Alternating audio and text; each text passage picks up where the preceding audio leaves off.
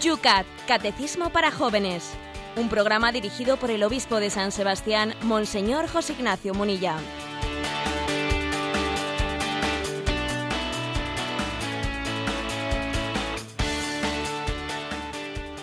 Buenos días, querida familia del Yucat. Comenzamos una nueva semana en este mes de mayo, una semana más desgranando los puntos del Yucat, ese catecismo para los jóvenes.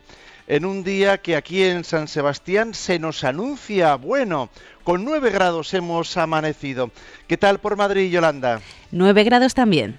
Empate, empate. Y estamos además en un día muy, muy, muy especial. Hoy es 13 de mayo. José Ignacio, buenos días. Buenos días. Pues sí, esta vocación del 13 de mayo de la Virgen de Fátima nos hace una gran aportación y es eh, recordarnos la importancia la importancia de la reparación eh, que está muy íntimamente ligada no pues a esa a, esas revelaciones particulares que tuvieron lugar a esas revelaciones privadas que tuvieron lugar en Fátima, que la Iglesia discernió, que entendió que, en ellas estaba el Señor comunicándole algo muy importante al siglo XX, al siglo XX, que es la importancia de, la reparación, la importancia de hacer penitencia de nuestros pecados, pues para que el mundo sea renovado.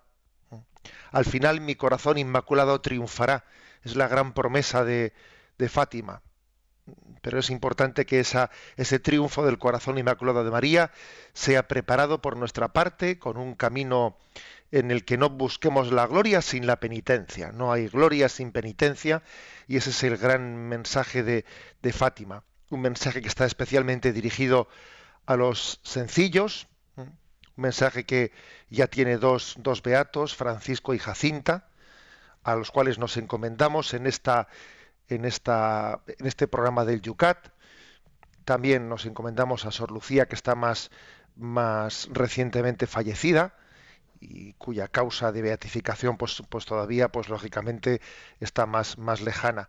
Pero nos encomendamos a los sencillos, porque el Señor tiene algo muy especial con los pastorcillos. Igual que en Belén, aquellos pastores fueron los primeros en, en recibir, eh, en poder saludar al Señor, también esos pastorcillos fueron elegidos de Dios para saludar a Nuestra Señora. Fátima, con mensaje profundo, con mensaje también eucarístico, nos regala este día dentro del marco del mes de mayo. Todo él es de María, pero el de hoy también pues tiene un sabor especial. Sin más demora, comenzamos un día más en este 13 de mayo el programa que se llama El...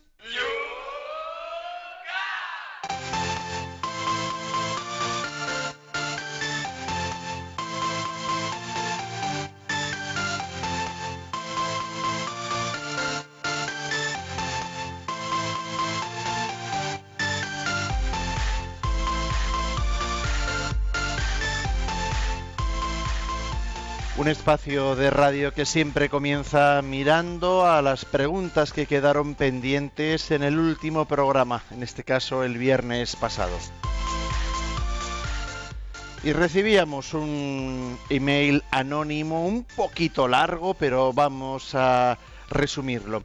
Señor obispo, sentir a Dios es posible, más allá de alegorías, metáforas o palabras, nos dice. Cuando la persona se mete en su propio ser durante años, meditaciones en las cuales la mente se envuelve en sí misma, llegando a través de experiencia al discernimiento del cuerpo, mente, espíritu. Este hecho da como resultado la comprensión, conocimiento de la experiencia de Dios. Estamos dentro de Él. Al mismo tiempo, Él se encuentra en nuestro interior por completo, cuerpo, mente, espíritu está en todas las cosas, en todos los seres, más allá de las palabras, es sentimiento expresado. Serie de sensaciones placenteras, calor suave, electricidad suave, aire en el respirar, placeres mentales que van más allá de lo comprendido por la humanidad en sentido carnal, placeres corporales puros, maravillosos, no sexuales, más allá de la comprensión humana, sentir el yo interior, sentir alma propia, sentir paz del Espíritu Creador, sentir a Dios da un aspecto tan increíble que el cuerpo de quien de verdadero lo siente parece un joven, pero con mente, mentalidad adulta. Este paradigma es posible, real, expresión del espíritu creador, propia alma que se alimenta del propio Dios, pero no es Dios, y sin embargo Él está en, su, en ese cuerpo, mente, espíritu. Ruego perdón por mi visión nacida de mi experiencia personal como por escribirle. Ruego no publique mi nombre, nos lo pida así. Un respetuoso saludo. Bueno, pues la verdad es que creo que es interesante eh, leer también eh, pues este, esta experiencia que este oyente pone en nuestra mano y que pide también una palabra. Y vamos a ver, porque yo creo que también escuchándonos unos a otros y estando abiertos a la corrección fraterna, podemos aprender mucho. Yo creo que, y lo digo con toda humildad y también le pido al Señor ser, ser muy respetuoso, pero yo creo que este planteamiento no está bien orientado. Es, está demasiado escorado al experiencialismo, a pretender sentir y experimentar ¿no? sensaciones interiores como si, como si la experiencia cristiana fuese más cosa del sentimiento que de la fe. Y la Sagrada Escritura nos dice que el justo vive de la fe, no de los sentimientos, no de la, no de eh, la experimentación sensible de la fe, no. Y la fe muchas veces además suele ser seca. Muchas veces la fe eh, es a palo seco, como se suele decir popularmente, ¿no? Por lo tanto, esto de sensaciones placenteras, calor suave, electricidad suave, aire en el respirar, placeres mentales. A ver, a mí me parece que todo esto está demasiado impregnado de todo esto que hoy en día nos rodea, ¿eh? de en torno a la nueva era, que es un cierto experiencialismo que no, ¿eh? que no. Y, le ruego al oyente que, lo, que, que mi crítica la, la cojan sin ningún tipo de acritud. ¿eh? Que es que el punto de partida que ha dicho él en su testimonio, ¿no? Sentir a Dios es posible más allá de alegorías, metáforas. No, a Dios no se le siente. ¿eh? o sea, a Dios le, a Dios llegamos por la fe.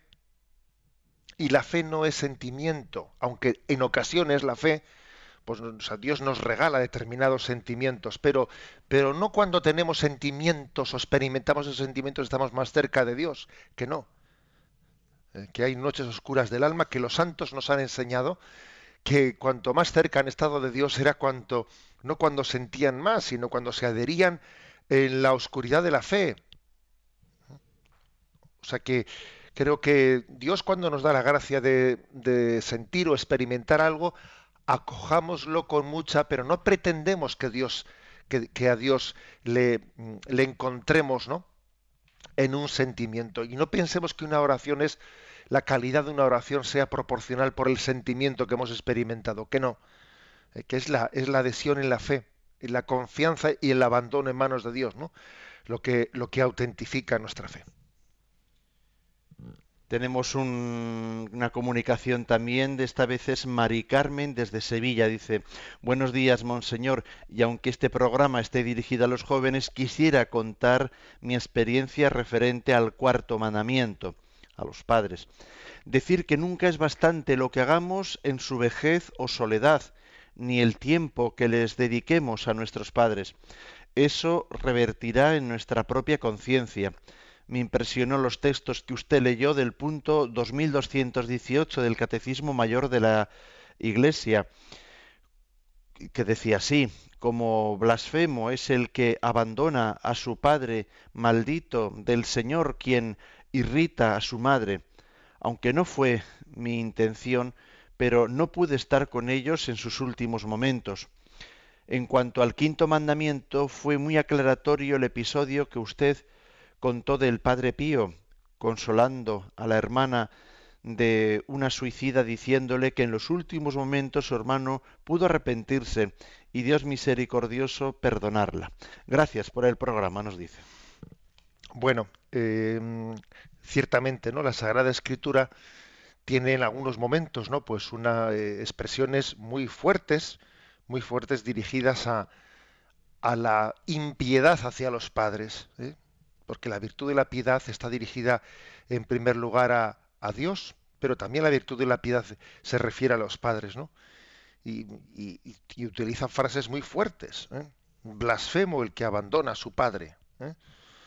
Eh, maldito el que irrita a su madre. Son expresiones de la Sagrada Escritura. Son expresiones de la Sagrada Escritura que son muy proféticas, muy atrevidas, ¿no? Eh, y que de alguna manera creo que ponen también en solfa nuestra concepción de la vida cuando uno está pensando en, en sí, ¿eh? en mi proyecto, en cómo hago yo, y parece que, que, puede llegar en este mundo materialista, en esa especie de carrera de competitividad, pues puede llegar a experimentarse que los padres me estorban, ¿eh? como, si, como si fuese un, pues una, necesidad de ver cómo los quito de en medio para seguir. Eh, cuando alguien llega a percibir su relación con los padres de esa manera, algo muy grave eh, ha, tenido lugar, ha acontecido en el corazón como ese, que ha pensado que, que, para triunfar en la vida, para tener éxito en la vida, ¿no? Tengo que alcanzar no sé qué metas, ¿no? No sé. Y, resulta que mi familia me estorba, mis padres me estorban para ello. ¿eh? Eh, eso no puede acontecer sin, sin una profunda opción, una opción fundamental egoísta, ¿eh? en la que mi yo se convierte, o sea, se, pone en el centro de todo. La opción fundamental egoísta se suele traducir fácilmente en, tener una relación para con los padres en la que, en la que son, son un tormento, son una carga, ¿no? Y cuando los padres son experimentados como carga en vez de como don de Dios, ¿eh? Que el poder tenerlos con nosotros, ¿no?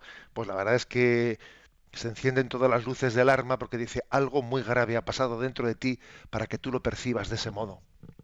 En Facebook Jorge nos dice, un gran amigo, gran católico, gran persona, muy vitalista, se quitó la vida en un proceso de gran depresión. Fue un palo muy duro para todos. Yo estoy seguro de que no era dueño de sus actos y eso me consuela. Yo le debo mucho como persona y como católico. Se llamaba Javier. Rezad por él conmigo, nos dice. Gracias.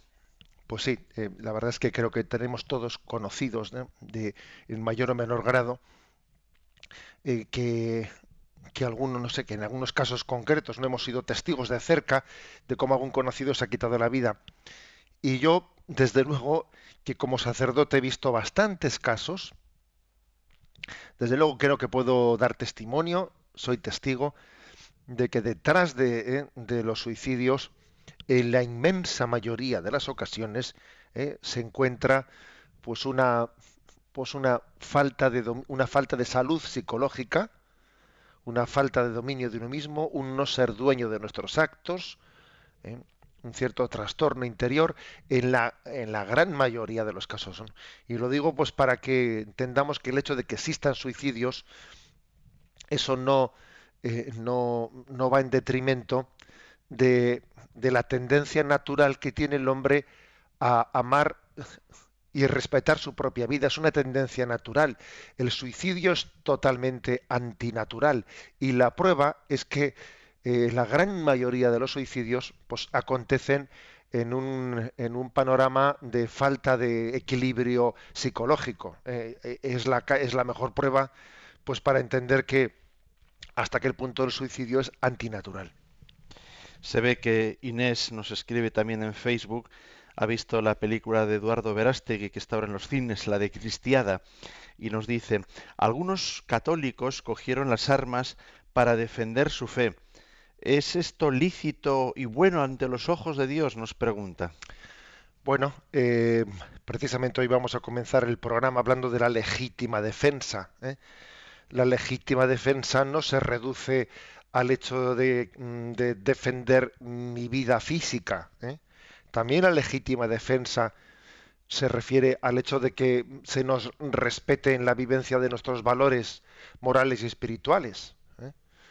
Eh, una nación tiene derecho, como ocurrió en México a inicios del siglo XX, tiene derecho a levantarse en armas porque un gobierno masón le prohíba le prohíba la libertad religiosa, le prohíba educar cristianamente a sus hijos, le prohíba bautizarlos, le prohíba, pues sí, porque forma parte de la legítima defensa.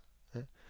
Eh, unos padres, unas familias cristianas pueden tomar esa decisión que ciertamente es muy grave, pero es decir, nosotros mm, entendemos que lo más lo más grande para nosotros es que nuestros hijos puedan ser educados cristianamente. Si tenemos un gobierno que nos prohíbe, ¿eh?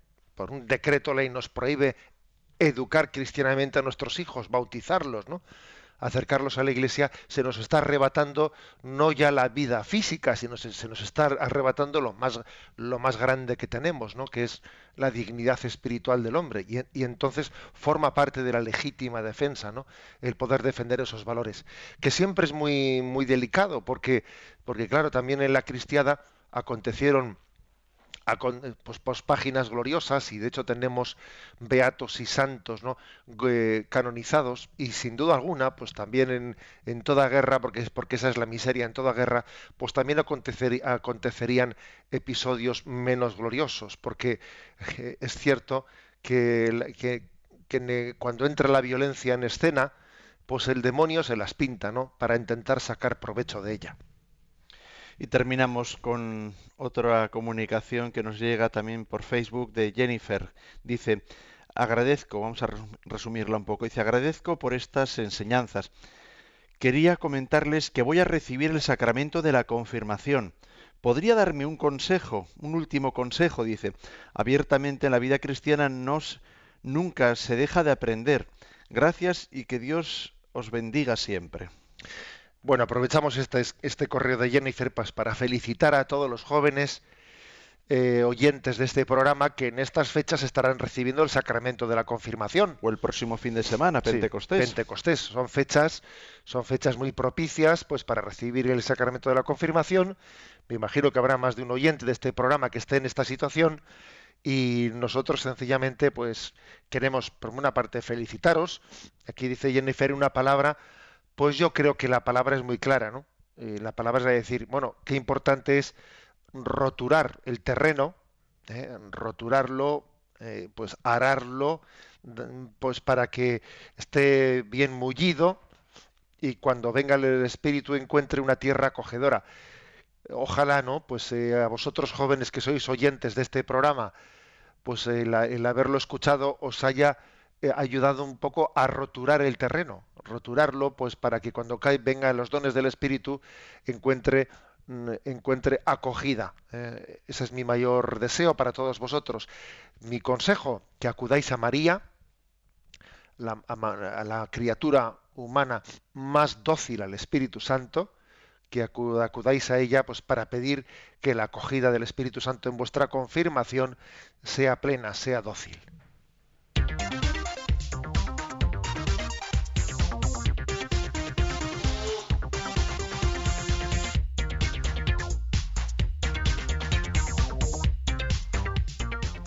Son las 8 y 18 minutos, 7 y 18 minutos.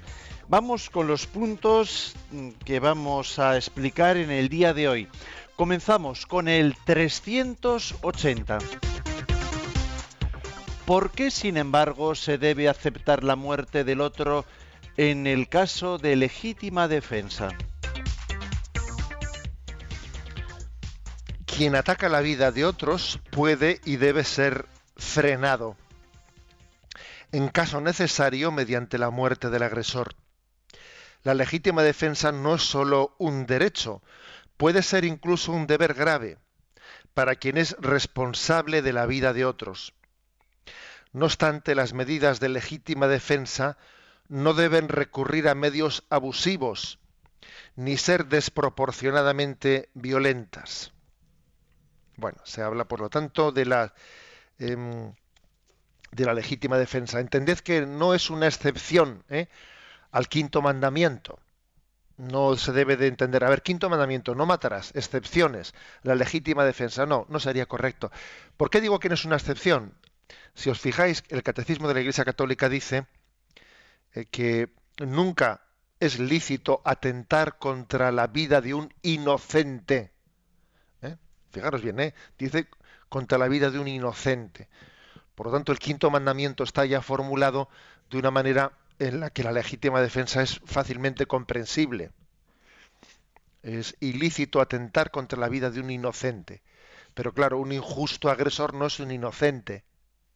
No es un inocente y por lo tanto la hombre, un inocente será por ejemplo siempre un niño un niño que está en el seno de su madre, él siempre será inocente. ¿Eh? Ahora, pues eh, un violador que viene con el puñal en la mano, pues no será inocente. Uno no puede, o sea, sería un equivocado pacifismo no cristiano, que también existen pacifismos no cristianos, ¿no? que son irreales, irreales, están fuera de la realidad, pues el que, el que aplica el mismo principio del quinto mandamiento, pues al niño que está en el seno de su madre, absolutamente inocente, y al violador que viene con un puñal en la mano. Oiga, es que usted está planteando un pacifismo fuera del espíritu pacífico del Evangelio. Es casi un pacifismo como ideología irracional. Bueno, pues dicho esto, eh, fijaros que la moral cristiana es mm, pues verdaderamente em, es una moral que apunta a lo alto, pero al mismo tiempo es muy realista. Eh, o sea, es decir, apuntamos a la santidad, pero es una moral realista y a mí eso me, eso me parece que, es entrañable. Es entrañable pues, porque en el fondo es como decir, mira, predicamos un ideal de santidad real, posible, que está en nuestra mano. No nos salimos, eh, eh, no nos, o sea, no somos como determinadas filosofías utópicas en el, mal sentido de la palabra utópicas, ¿no? Que se salen de la realidad. No, nosotros no nos salimos de la realidad. Luego, no podemos entender ¿no? E, ese no matarás de la misma manera cuando estamos hablando de un, de un, de un inocente, de un niño inocente, que de un injusto agresor que... Eh, es verdad que el Evangelio, el Evangelio habla de, mm, de la no respuesta a la violencia. Eh, cuando y, al que te pegue en una mejilla pone la otra. Pero fijaros bien, el Evangelio eh, distingue claramente lo que es la renuncia a la legítima defensa, ¿eh? mm, que puede ser, ¿no? O sea, puede ser ejercida cuando existe, digamos, ¿no? Pues un cálculo de, de proporcionalidad, de decir, ¿no? o de prudencia de lo que es el deber que tiene uno de custodiar a los demás. Existe un deber de custodiar a los demás, ¿no? Entonces, si mi si mi esposa, ¿eh? entre comillas, ¿no? Si mi esposa está siendo agredida, a ver, aquí no vale que yo aplique el principio de poner la otra mejilla. Pero hombre, o sea, vuelvo de nuevo a, a, a la presentación del, de la moral cristiana, de la moral católica, pues, desde el punto de vista realista, no saliéndose de este mundo. Alguien puede, en un contexto determinado, cuando es proporcional, renunciar a la legítima defensa, pero en lo que a su persona se refiere. Pero no sería correcto que aplicase eso, pues para renunciar a la defensa de lo que son sus obligaciones, ¿no? Si, si yo soy padre de familia, tengo que defender a mis hijos a mi esposa y a mi esposo. O sea que, por lo tanto, el principio de la legítima defensa es una es una, una obligación dependiendo de la vocación que el Señor nos haya encomendado. ¿Eh? Y un sacerdote tiene obligación de defender a sus fieles, de defender la fe de sus fieles y tendrá que dar la cara. Y a veces por dar la cara, pues, eh, pues igual se la van a partir. Se la van a partir por dar la cara. Sería más fácil ocultarse, sería más fácil. Pero él da la cara defendiendo la fe, ¿no? El, pastor defendiendo a sus ovejas muchas veces se lleva más de una dentellada. Pero es que tiene obligación de hacerlo. O sea que como veis aquí hay una, ¿eh? pues un discernimiento lógico, un discernimiento de prudencia, en el que la legítima defensa no solo es lícita, sino que es una obligación moral que forma parte de, nuestra, de nuestros deberes de Estado. Ahora bien, eh, también aquí se, se, nos dice que es importante mm, no recurrir a la legítima defensa de manera desproporcionada eh, o abusiva. Porque es cierto que, que, las armas las carga el diablo, como dice, eh, como dice el, el refrán y que cuando eh, pues nos cuando nos disponemos a ejercer una legítima defensa que incluso es obligatoria moralmente, existe un peligro, existe un cierto riesgo ¿eh? de la desproporción. Pues porque el momento en que se, ejerce la violencia contra un injusto agresor, hay un riesgo, ¿eh? un riesgo de que se nos vaya la mano. Un riesgo de que, porque, porque no, no es tan fácil ejercer eh, la, la, violencia de una manera comedida, justa, proporcionada. No es tan fácil. De ahí, por ejemplo, que los, eh, que los profesionales que tienen que ejercer la violencia, como es el caso de los cuerpos policiales, etcétera, se ejerciten mucho en la, en, pues en el dominio, en la templanza, en el dominio de sí mismos, ¿no? Para ser capaces de contener, capaces de contener sin que se les vaya la mano. Eh, en el fondo es como eh, frenar, sea, frenar la, la, agresión a veces para poder frenarla no hay más remedio que, mm, que agredir, pero lo, lógico es intentar frenarla sin, sin, ah, sin, ejercer una violencia mayor de la que se está intentando frenar, ¿no? O sea, que es muy importante la virtud de la templanza para ejercer bien la legítima defensa. La templanza.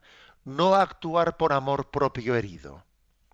Que si uno actúa por amor propio herido, lo más fácil es que se le vaya la mano. Y en el fondo, pues como veis, es una, eh, las virtudes aquí tienen que ir todas al unísono. Esto es una sinfonía. Eh, si tienes, si uno, por ejemplo, eh, pues es alguien muy amante de la justicia, pero si al mismo tiempo no es templado, qué peligro de que al final termine por ser injusto. La justicia tiene que ir unida eh, a la prudencia y a la templanza, eh, si verdaderamente queremos que se ejerza, ¿no? Se ejerza esa justicia.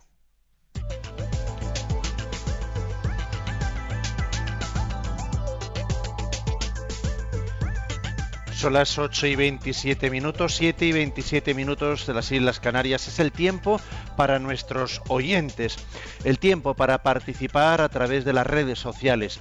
En Twitter, vuestra pregunta, arroba obispo munilla. En Facebook, a través de la página de este programa, Yucat Radio María. También lo podéis hacer escribiendo al correo electrónico yucat arroba radiomaria.es y también atendemos el teléfono de Radio María. Para participar en directo 91 153 8550 91 153 8550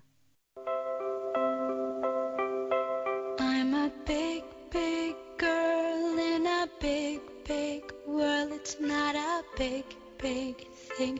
If you leave but I do do feel that I do do will miss you much. Miss you much. I can see the first leaf falling. It's all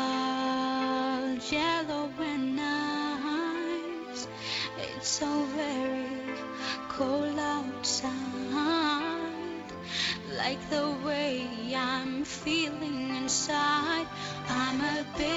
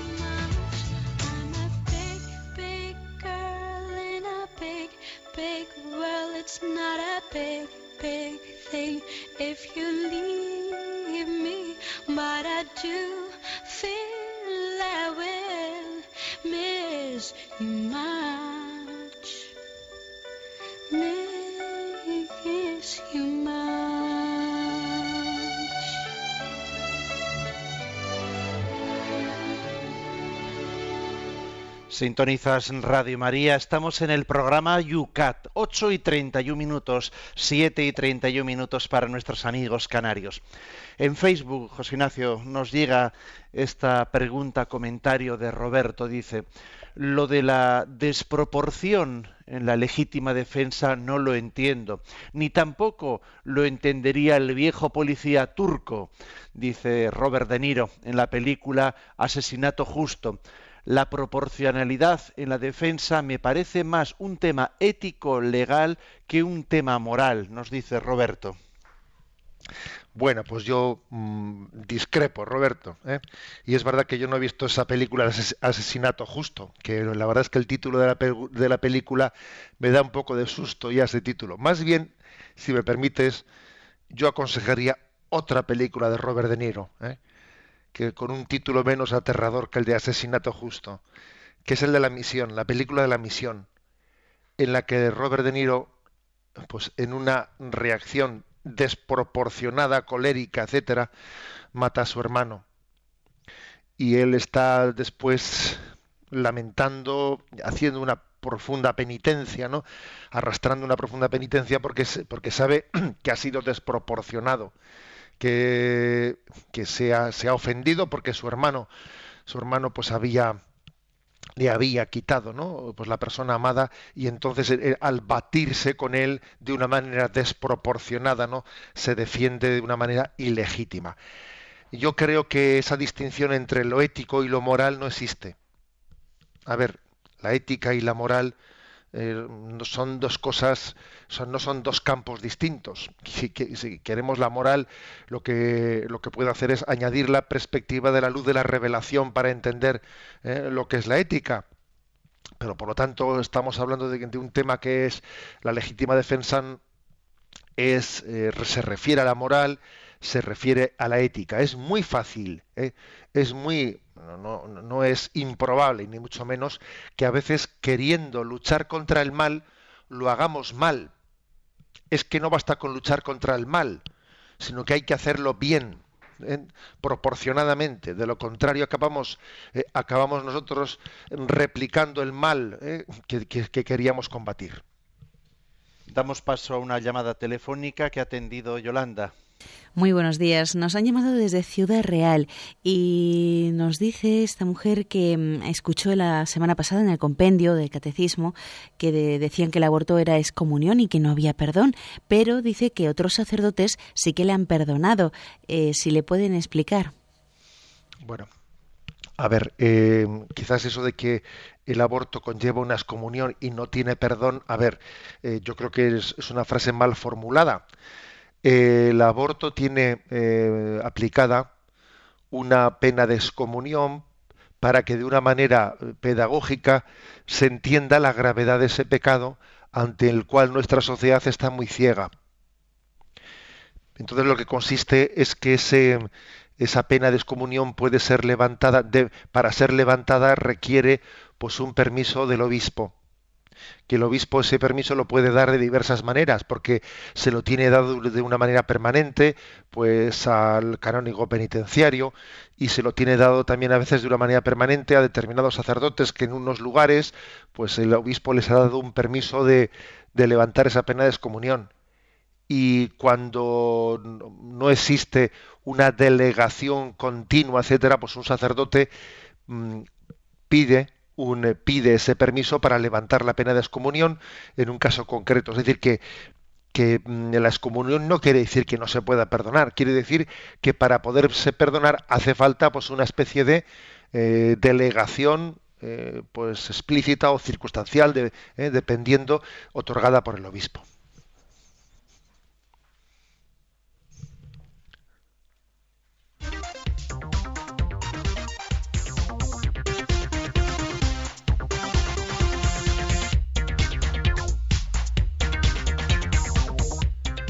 Vamos adelante con la siguiente pregunta del Yucat. Es la 381. ¿Por qué se opone la Iglesia a la pena de muerte? La Iglesia es contraria a la pena de muerte porque es tan cruel como innecesaria. Todo Estado de Derecho tiene por principio también el deber de castigar proporcionadamente. En la encíclica Evangelium Vitae, el Papa no dice ciertamente que la aplicación de la pena de muerte sea en todos los casos una pena inaceptable y desproporcionada.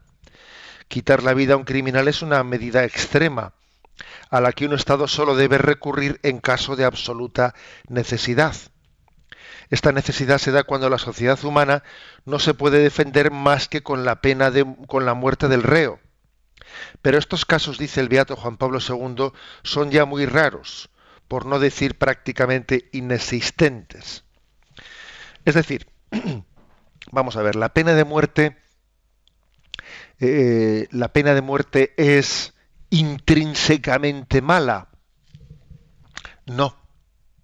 ¿Eh? O sea, la respuesta es claramente no. Fijaros, por ejemplo, cuando Jesús está delante del, de Pilato y, Pilato, asombrado del de, el silencio de Jesucristo, dice, tú no te defiendes, tú no sabes que yo tengo poder para quitarte la vida o respetarte la vida. Y Jesucristo le dice, tú no tendrías ningún poder si no se tuviese si no hubiese sido dado de lo alto. O sea, es decir, Jesucristo no le niega a Pilato que él tenga esa autoridad sobre su vida. Lo que le recuerda es que esa autoridad ha sido dada por Dios y por lo tanto tiene que ejercerla pues de manera justa, proporcionada, etcétera, etcétera. O sea, es decir, la Iglesia está en contra de la pena de muerte, sí, está en contra, pero no desde el punto de vista de que se, se piensa que en sí mismo las autoridades no tengan en ninguna circunstancia, sea que sea intrínsecamente malo aplicar la pena de muerte. Porque claro, vamos a ver, si estamos reconociendo que uno tiene derecho a la legítima defensa cuando es, cuando es atacado y no tiene, por ejemplo, cuando viene, pues hemos puesto el caso de un terrorista, ¿no?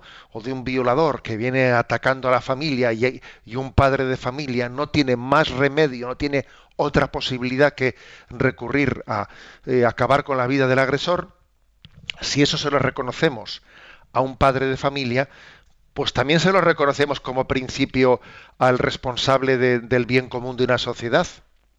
Ahora bien, lo que la Iglesia añade es lo siguiente, ¿no? Eh, le reconocemos al, al, Estado que si no tiene otra forma de defender a la sociedad, que es la de aplicar la pena de muerte, tendrá que aplicarla. Pero lo que decimos es, desde, desde un juicio prudencial, que hoy en día un Estado tiene medios más que de sobra para poder defenderse de un justo agresor sin tener que recurrir a matarlo. ¿Eh? Por lo tanto, la Iglesia eh, rechaza plenamente la pena, la pena de muerte, pero por la vía del juicio prudencial. ¿eh? Porque es que es desproporcionado, porque eh, nadie se cree hoy en día que un Estado no tenga más remedio que matar a un, a un reo para poder defenderse de él. ¿Mm? Imaginaros, por ejemplo, lo que sería, a ver, siempre a un caso concreto, ¿no? Para iluminar esto, para, pues vamos a ver. cuando Hitler cuando Hitler estaba, estaba gobernando, hubo un intento por parte de algunos militares católicos alemanes de matar a Hitler. Ellos se reunieron, entendieron que ese hombre iba a llevar a Alemania y al mundo entero, iba a llevarle a una auténtica hecatombe, y pensaron que en ese caso concreto lo prudente sería matar a Hitler. Hicieron un atentado, y por muy poco, ¿no? Eh, Hitler salió con vida de aquel atentado. ¿Eso era lícito? Sí, era lícito. ¿Mm? El tiranicidio, que no está tan lejos de la pena de muerte, el tiranicidio eh, es legítimo cuando no existe otra posibilidad de detener a un loco que conduce al mundo hacia su, hacia su destrucción. Yo también suelo poner otro caso histórico, y es que cuando la Rumanía comunista de Ceausescu, ¿no? pues sufrió esa revolución interna y entonces cayó el comunismo, cayó el, eh, pues el régimen de terror que era el de Ceausescu, eh, aquellos que se habían levantado frente a él, ese primer gobierno, digamos, provisional, ¿no? Cogió preso a Ceausescu, ¿eh? y en ese momento eh, tenían una gran dificultad de poderlo mantener preso, pues porque los guardias de la Securitate de Ceausescu le buscaban para intentar liberarlo la estructura de ese primer gobierno provisional era debilísima, difícilmente podían sostenerlo en prisión cuando, eh, cuando todavía eh, eh, no, había hecho más que nacer ¿no? la revolución anticomunista, etcétera, y le juzgaron rápidamente en un juicio de guerra sumarísimo y le aplicaron la pena de muerte. Posiblemente en aquel momento era la única posibilidad que tenían de intentar sujetar, ¿no? A quienes, a, quienes estaban intentando liberarle.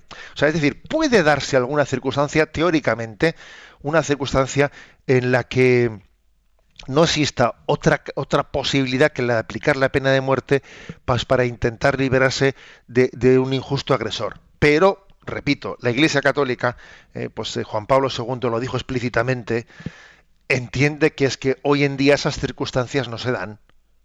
Pero hombre, esas circunstancias no se dan, eh, es como si se dice, como si se dijese, no, a ver, en caso de la Iglesia Católica dice que en caso de absoluta necesidad uno tiene Mm, eh, en caso de, necesidad uno tiene derecho a coger los bienes del otro pues para poderse alimentar no por lo tanto yo voy a entrar a robar a la tienda de enfrente. Hombre que existe hoy en día otros otros medios que existe caritas que existe tal eso de que tú legitimes que yo voy a robar en la tienda de frente para poder para poder mm, eh, pues sobrevivir existen otros. Lo mismo lo mismo en este caso ¿eh? gracias a Dios pues hoy en día los estados tienen una un sistema de seguridad pues para que los injustos agresores sean mm, bien protegidos y custodiados ¿no? en el sistema de prisiones sin que supongan desde la prisión un peligro para la sociedad. La pena de muerte, por lo tanto, es ilegítima especialmente cuando brota eh, de una especie de afán de venganza, que suele ser lo típico pena de muerte y tal, ¿no? Eh, o sea, al paredón. O sea, a ver, si es que las reivindicaciones de la pena de muerte, todos sabemos desde dónde nacen. No nacen desde una conciencia mm, que discierne con ecuanimidad sobre, eh, sobre si un Estado tiene o no tiene otras formas de defenderse. No. Las reivindicaciones de la pena de muerte de donde nacen es pues de, de, una visceralidad muy grande. Al paredón, etcétera. Es una especie de búsqueda de venganza. Entonces, la justicia, la justicia tiene que tener la capacidad de redimir al reo.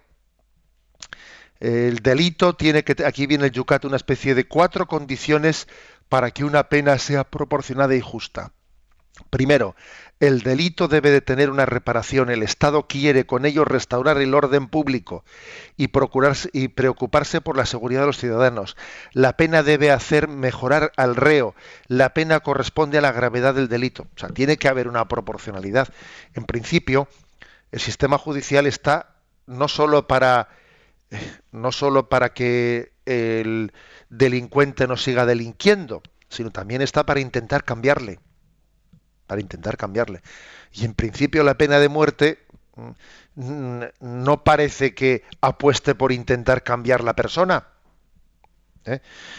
Eh, como veis, pues la, moral católica, una vez más, ¿eh? es una moral que apunta a la santidad y que es realista. Es realista. La pena de muerte, la Iglesia no afirma que sea intrínsecamente mala. No niega en la, no, no, no niega el principio de que el Estado pues tiene también el principio el derecho a la legítima defensa como lo tiene un padre de familia pero claro ¿eh? un Estado tiene muchos medios muchos medios como para defenderse de los injustos, injustos agresores como para que se pueda justificar como legítima defensa el tener que aplicar la pena de muerte a un recluso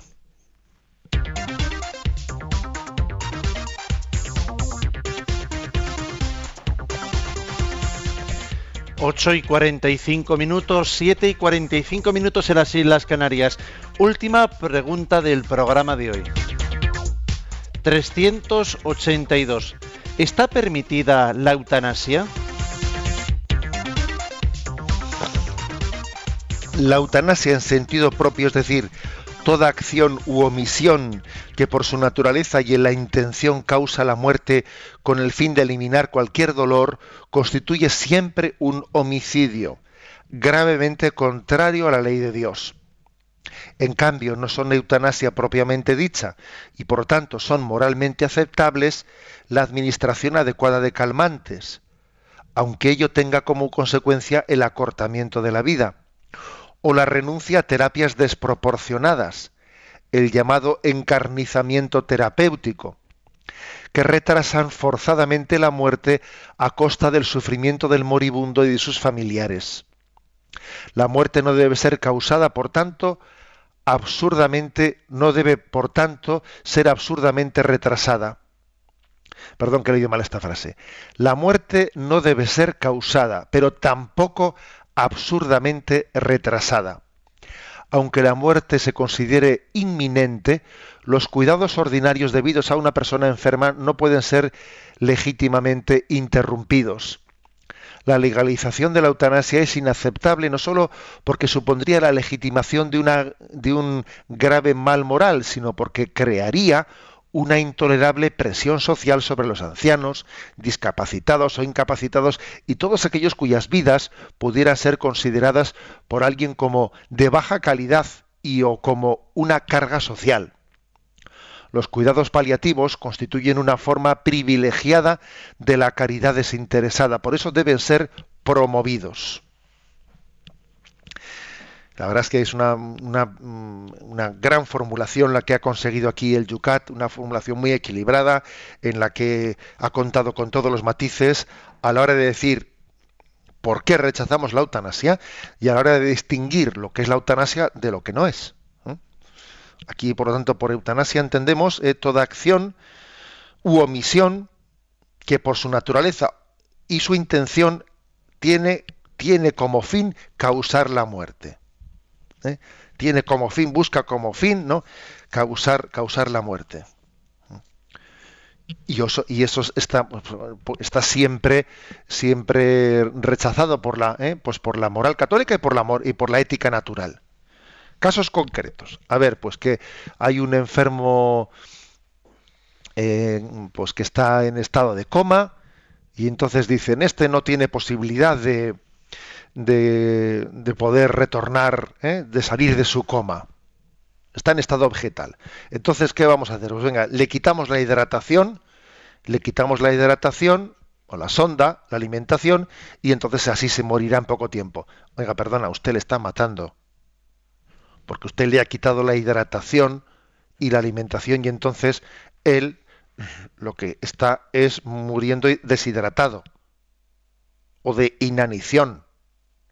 Y entonces, no, pero es que yo lo he hecho para que no se prolongue. Perdone, pero es que eh, la, alimentación y la hidratación, pues son, es algo, algo que no se puede negarle a un ser humano. ¿eh? Por lo tanto, acabar con la vida de un ser humano. Eh, no únicamente se puede hacer inyectándole una inyección para que muera, sino también negándole la hidratación.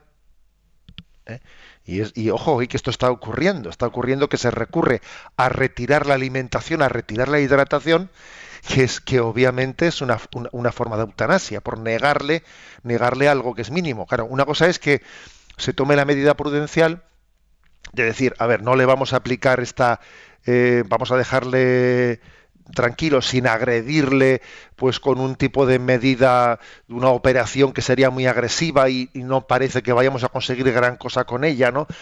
Eh, bueno, pero ¿cómo se le puede negar a alguien la hidratación y la alimentación? Eso, eso es negarle algo, algo básico. ¿eh?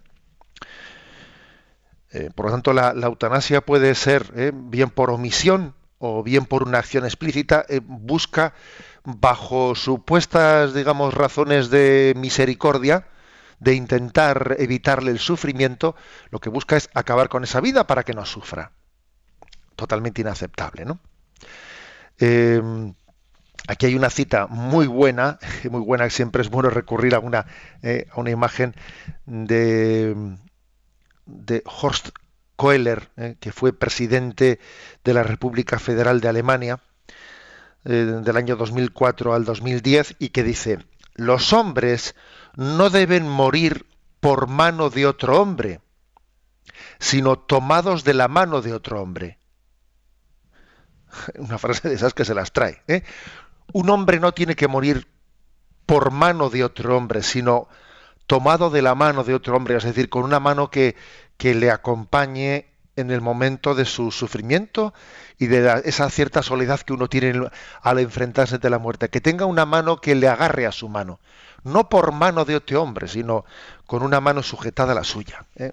Una imagen bella y hermosa eh, que aquí trae, nos trae a colación el, el Yucat. Decir también eh, que aquí se hace pues una serie de matizaciones que son importantes. Y es que, vamos a ver, existen, eh, existen eh, una serie de medicinas que han, que han em, paliativas, que han avanzado mucho. La medicina paliativa ha avanzado mucho y todavía tendrá que avanzar más, ¿no? Para intentar eliminar el dolor el dolor en, los momentos, digamos, más acuciantes de las enfermedades y especialmente los momentos terminales, ¿no? Para aliviar el dolor. Incluso, incluso aquí se dice que a veces eh, ese tipo de, analgésicos, etcétera, pueden como, como consecuencia, ¿no? Como efecto secundario, acortar la vida pero claro, si no existe otra manera, si no existe otra manera, ¿no? De poner unos medios paliativos contra el dolor, que esos que como efecto secundario acortan la vida, pues lógicamente es legítimo, ¿eh?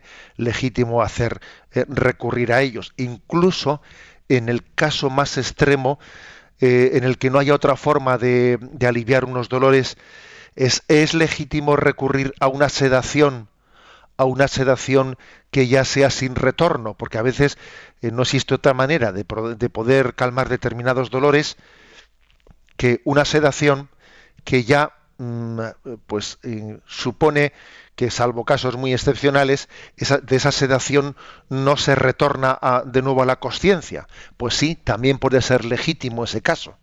Siempre aplicando el principio de proporcionalidad, de decir, a ver, existe otra, lo lógico es que haya una graduación, lo lógico es que no se recurra a esa sedación, a esa sedación completa, más que en el caso último, porque a veces también uno dice, a ver, pues para que no se, para que no sufra, para que no se dé cuenta de que se va a morir, ¿eh?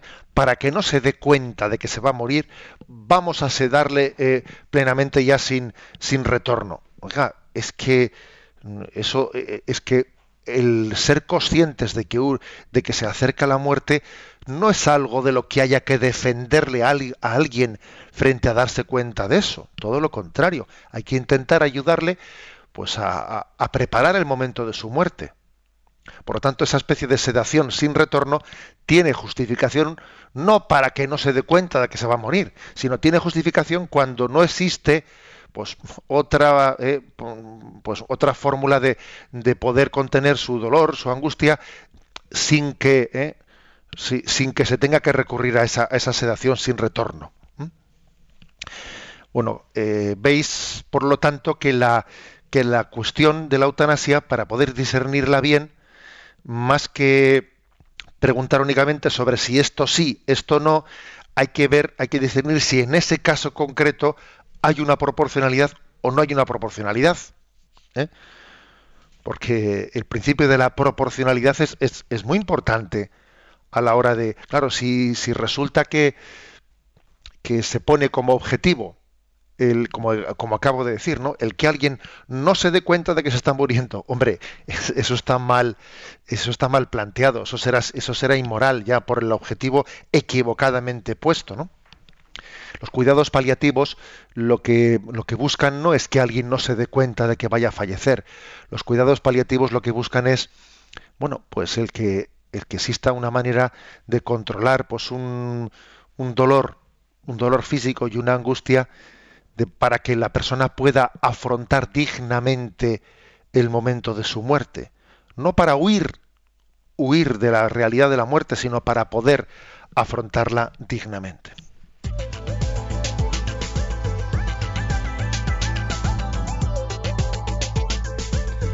recta final de nuestro programa del Yucat de hoy, espacio para nuestros oyentes. Voy a unir, José Ignacio, dos preguntas porque nos queda muy poquito tiempo. Nos dice en Facebook Conchita, un testimonio muy bonito, nos dice, eh, mi madre sufrió Alzheimer durante 10 años, los tres últimos fueron súper dolorosos. Cuando me venían a verla siempre había alguien que comentaba, ¿qué favor le haría a Dios si se acordase de ella? Me sentaba fatal. Claro que Dios se acordaba de ella, como de todos.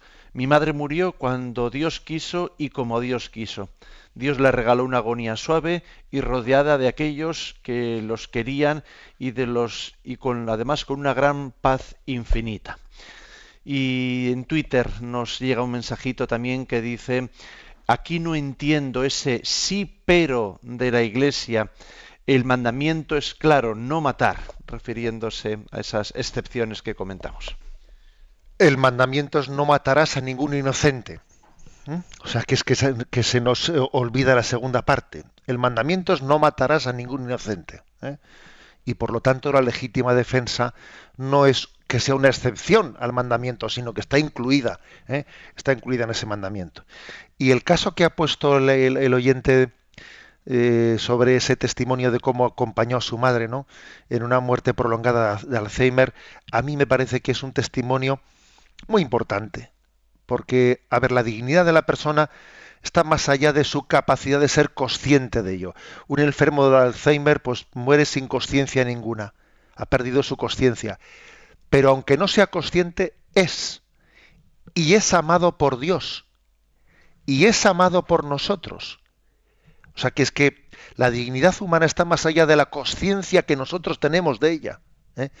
La, la dignidad humana consiste en que somos queridos, no personalmente por Dios.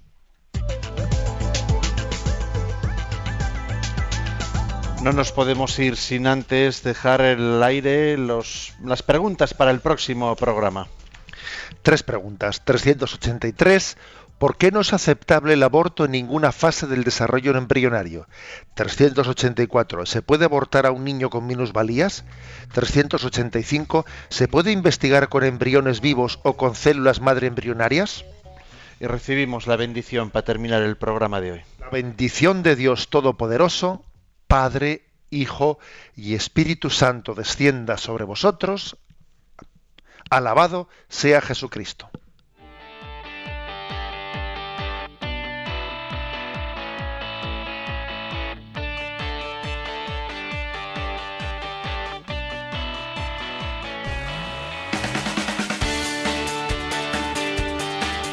Y así finaliza en Radio María Yucat, un programa dirigido por el obispo de San Sebastián, Monseñor José Ignacio Monilla.